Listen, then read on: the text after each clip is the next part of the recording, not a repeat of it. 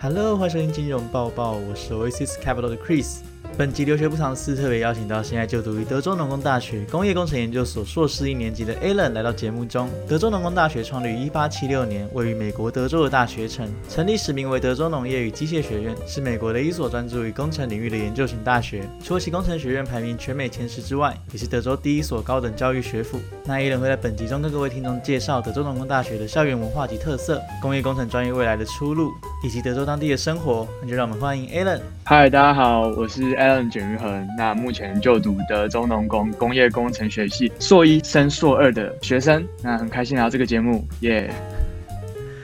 那首先想请问 Alan，当初为什么选到德州农工大学念工业工程研究所呢？因为我大学本身是念公管系，然后公管系其实有涵盖到一些工业工程的皮毛，那我就想说把这个领域呢再加深研究一下，所以我选择了德州农工的这个工业工程学系。那为什么是德州呢？其实大家应该在这个报纸啊，或杂志或电视或多或少都有耳闻到。其实，在这个最近美国发展上，德州其实是一个火速发展的一个州。那所以我就想说，那本身就是要考量到就业的情况下呢，那我就选择这个德州来做一个我的学校。其实德州有蛮多学校的。那其实我之所以会选德州农工，有一个非常大的原因，就是德州农工它的这个学费是相对便宜的。德州有非常多有名学校，像是 UT Austin、UT Dallas，但是德州农工的学费相较于这些名校呢，它算是便宜非常多，所以这也是为什么我会想读德州农工的原因。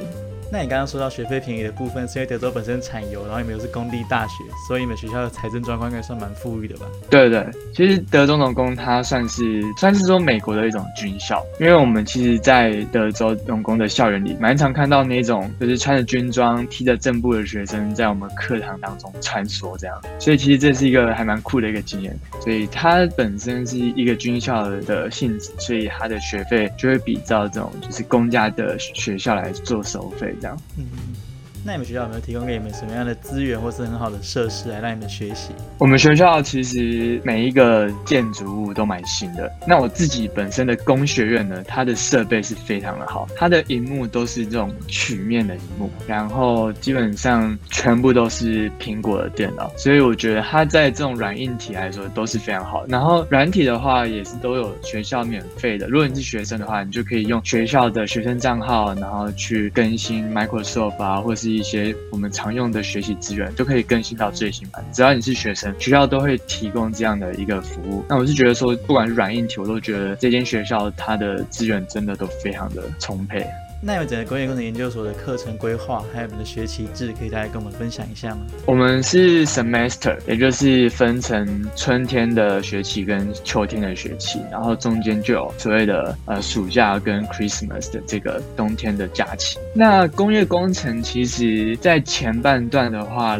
我们会针对我们的数学进行非常严格的去磨练，所以我们在秋季班的话，其实在秋天这个学期呢，都会一直在上数学。那从可能几率统计啊，或者是我们的马可夫链、动态规划，这些都是我们的基本配备。那到下学期就会比较进行这个延伸，像是用我们的上学期所学的几率啊，或者是动态规划来做我们的这个供应链的这个实作。那可能有些人会觉得说，会不会需要用到程式？其实，在德州能工的工业工程来看的话，其实它不会特别去磨练你的程式技能。有些人可能会程式，那这个是很加分的，因为当大家还在用纸笔算的时候，你可能用程式就可以快速的算出解答，就可以快速得到答案。所以这个是我们大概基本的整个架构。我们前半段会先好好的磨练我们的数学，那后半段就会把这些工业工程相关的数学应用到我们的实物当中。所以你们硕一算是在磨练基本功，然后兽二是比较实务的部分。对，没错。那你们兽二的学习内容可以跟我们分享一下吗？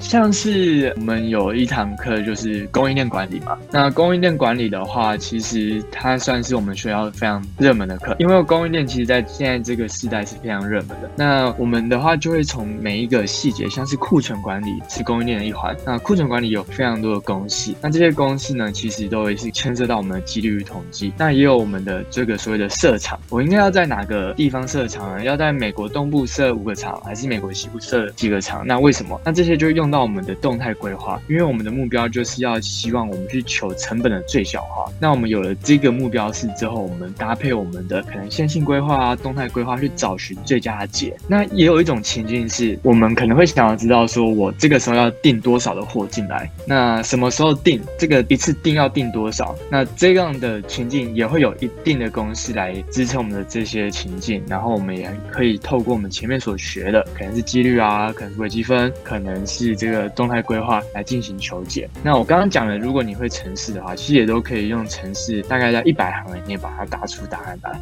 所以其实这些都是环环相扣。那到后面可能就会有更多，像是我们有所谓的这个人因工程，这也是用到非常多所谓的数学。那也是一个在我们实务上非常常见的一个问题。还有一种情境就是，对我们也可以去算作业研究的问题。那你们会有实习相关的课程吗？其实就德州农工来说的话，我们不会有强制的实习课程，因为在我们学校的整个课程设计来看的话。实习它不是必修课，所以有一些同学他可能稍微积极，或者他有另外的职涯规划，他会在暑假或寒假去进行实习。但这不是学校所强制的。当然，学校也非常鼓励，因为可以透过自己的所学，然后把它应用到实务上来看看。但是这不是一个我们学校科系所强制规定的。但是可以看到蛮多同学他都去找实习，包含我自己现在在实习一样。所以其实整个氛围都还是大家都会很努力的去讨论说，哎，你到底找了？哪些实习的投了几家了？然后是什么领域的实习？其实可以在整个学校上课的过程当中，都发现大家都还蛮热衷在实习的。那你们会哪些地方去实习啊？我们主要都会想要去走所谓的供应链管理，或者是 data science。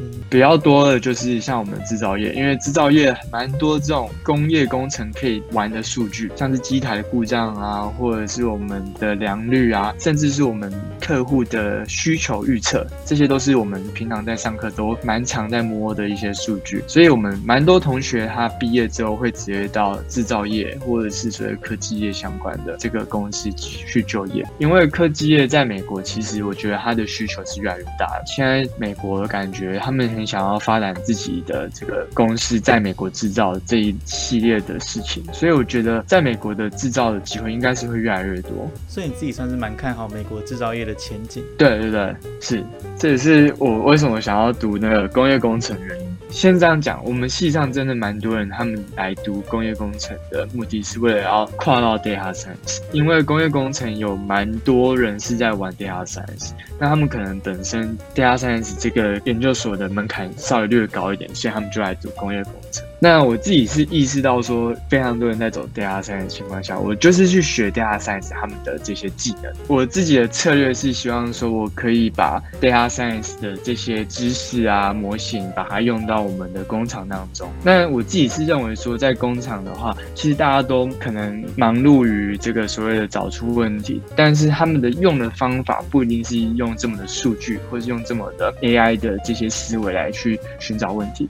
所以我目前的策略。是希望说我在学校工业工程的课程当中多学一些 data science 相关的课，然后呢，毕业我投身的产业把它投身到制造业，然后我运用工具是 data science 的工具，那这样就可以做出差异化。那你在德州食衣住行的花费可以跟我们分享一下吗？我本身算是比较省的人，那我基本上都是每餐自己煮，所以我这样的话，我一个月大概是包含我自己的住宿，有的没的，食衣住行娱乐加起来大概是一千块美金。所以我认为说这个价格算是还 OK，但前提是要尽量在家里自己吃。就如果你是吃外面人家帮你用好的，那个生活费就会超高。那我觉得就是物价的话，就是不会到真的很夸张。如果是自己煮的话。OK，那大概了解你们未来会从事的产业，以及你在德州当地的生活花费后，我们再拉回来德州农工大学本身好了。你可以跟我们介绍一下德州农工大学长什么样子，然后这所学校什么样的特色吗？OK OK，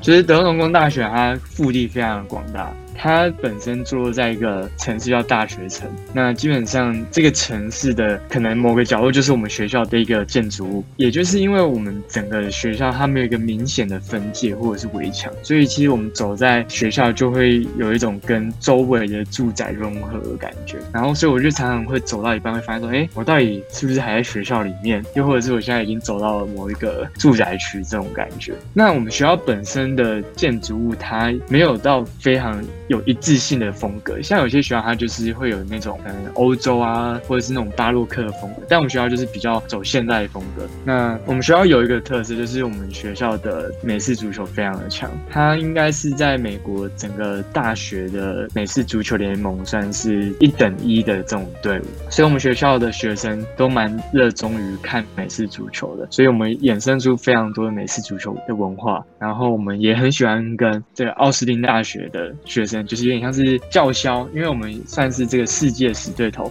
不管是美式足球啊，或者是到我们的学术，又或者是到我们就业的竞争力，这些都是我们都会以这个德州奥斯汀大学当做我们的家乡地，所以我觉得这个就非常好玩。然后我们学校有一个特色，就是说我们有一只狗，它那只校狗只要来到你们的这个班上的话，你们教授呢就要立即停课，让学生下课。所以我们都非常希望，你说那只狗可以三不时的出现在我们的周围，然后只要它一出现在我们周围，我们就用尽各种可能食物啊，或者是铃铛啊，或者是各种手势，就希望它来到教室里面，这样我们就可以下课了。我有看过那只狗，但是就是还没有体验过真的下课，就是因为狗走进来而下课这种感觉。我们从整个新生的训练，又或者是导览介绍，对大家就一直强调这件事情。然后我们在学习当中还真的看过那只狗，然后也还真的看到他走进某个教室，里面的人就很开心、欢呼的这样冲出来。你们是是每年选出一只新的狗吗？没有嘛，它就是世袭制，世袭就是永远都是它。那只狗它权力很大。所以那是你们新生训练的时候，学长也是不断跟你们强调要尊敬那只狗，不断强调。对，而且看到那只狗真的就是非常难得，因为它蛮少出现，而且它有一个专门带着它或者守护着它的一个人，然后那个人就是我们学校的那个军校生这样。那只狗真的是被我们学生当做一个宝贝在看待，这样，还蛮酷了，真的很酷。那还有其他特色的文化吗？我们的这个秋天的这个学期有蛮多美式足球比赛会在我们学校的美式足球场举办。然后我们美式足球场是全美前十大的这个美式足球场，它可以容纳大概十万个人，所以它是一个非常浩瀚的一个足球场。然后我们有一个很酷的活动，就是我们会在比赛的前一天集结大家来练习这个欢呼的口号，我们叫做 Midnight Yell。然后我们会有十二个人，他站成一长排，然后来。进行就是指挥动作，然后大家就是跟着他指挥的手势来唱出一定的口号，或者是喊出一定的口号。我觉得那个场面真的是蛮蛮热血沸腾的，强烈建议就是有来的中农工，不管是来读书或者是经过路过，一定要来这边体验。那种场面真的是很沸腾。凡是看过的人都会很想把它留作纪念，然后把它拍成影片上传。所以在网络上有非常多我们学校 miniyou 的这个资源。我现在脑海中浮现就是会有那种大家一起手勾着旁边的人的肩膀，然后这样摇，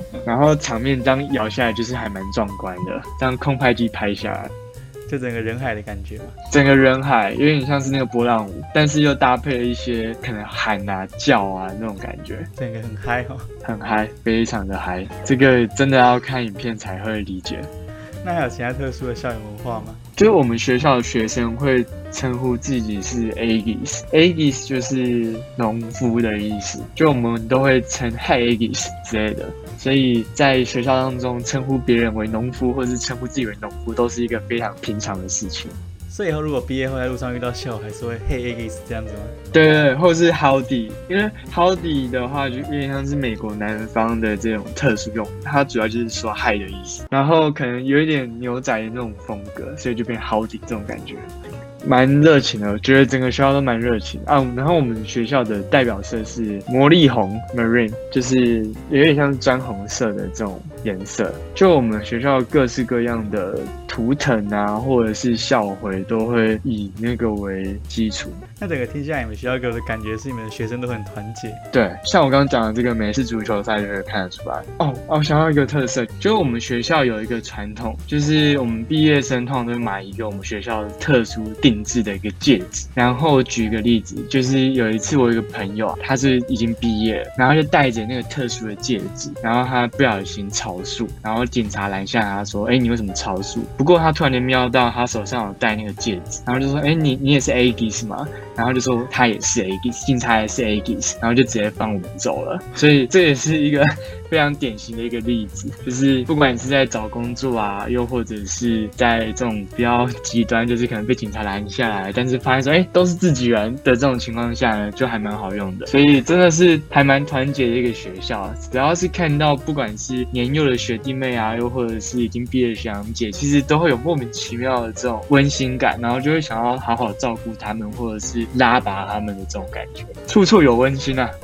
真的是处处有温情，对啊，只要戴上那个戒指，就会有人罩你，都有人罩你，没错没错。那你觉得你在德州当地的生活，跟你在国内的生活相比，有没有什么比较不一样的地方，或是你有没有遇到什么比较特别的事情？刚到德州，让我觉得最不习惯的就是他们的天气，因为他们的天气是那种万里无云的大晴天，所以你会感觉到那个阳光真的是很烧。会烧皮肤的那种，那也正是因为这种万里无云的气候特性呢，所以你就会觉得很干，就是非常不一样。然后冬天的话，它的日夜温差很大，德州它就是属于那种夏天热可以很热，冷可以到零下可能负五度的那种，嗯，温差非常大的这种气候特色。所以我觉得天气对我来说是一个很蛮不习惯的。然后再来就是我觉得就是景象，像德州就是蛮多那种莽原的，所以你开车在一个呃，可能不是城市的路上，你就会看到一望无际的这种绿色的灌木丛啊，或者是矮树木那种莽原，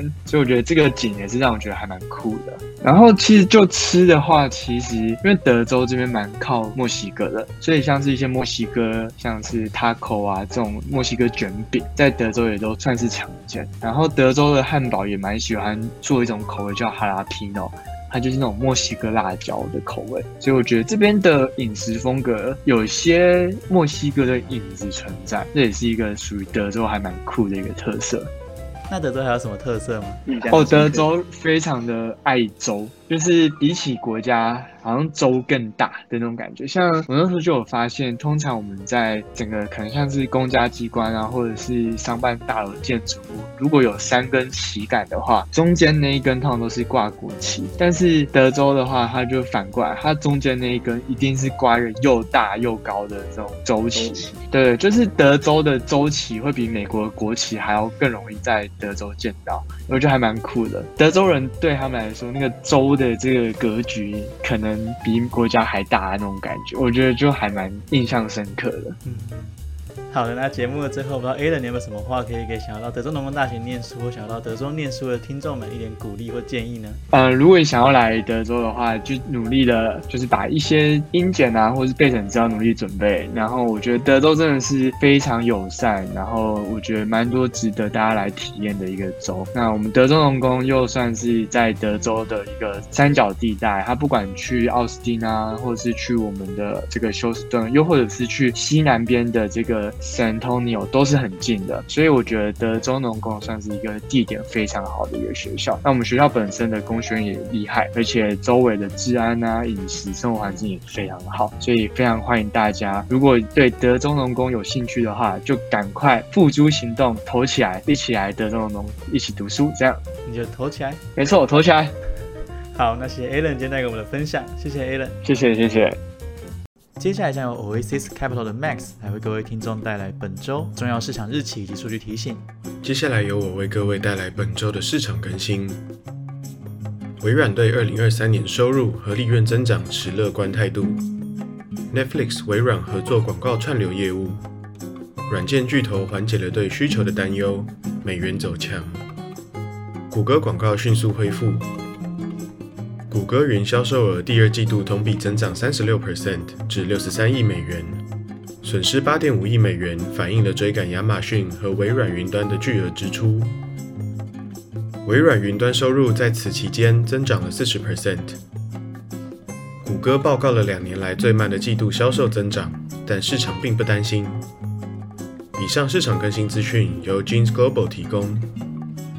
以上就是这次金融报告的所有内容。如果喜欢我们的节目，请关注我们，并将金融报报分享给更多的朋友。那也欢迎点击资讯栏中的网站连接，或是上网搜寻 osishk.net，加入 Oasis Capital 的网站。如果对内容有任何相关的疑问，都欢迎联系我们，取得更详细的资讯。我是 Oasis Capital 的 Chris，我们下次见喽，拜拜。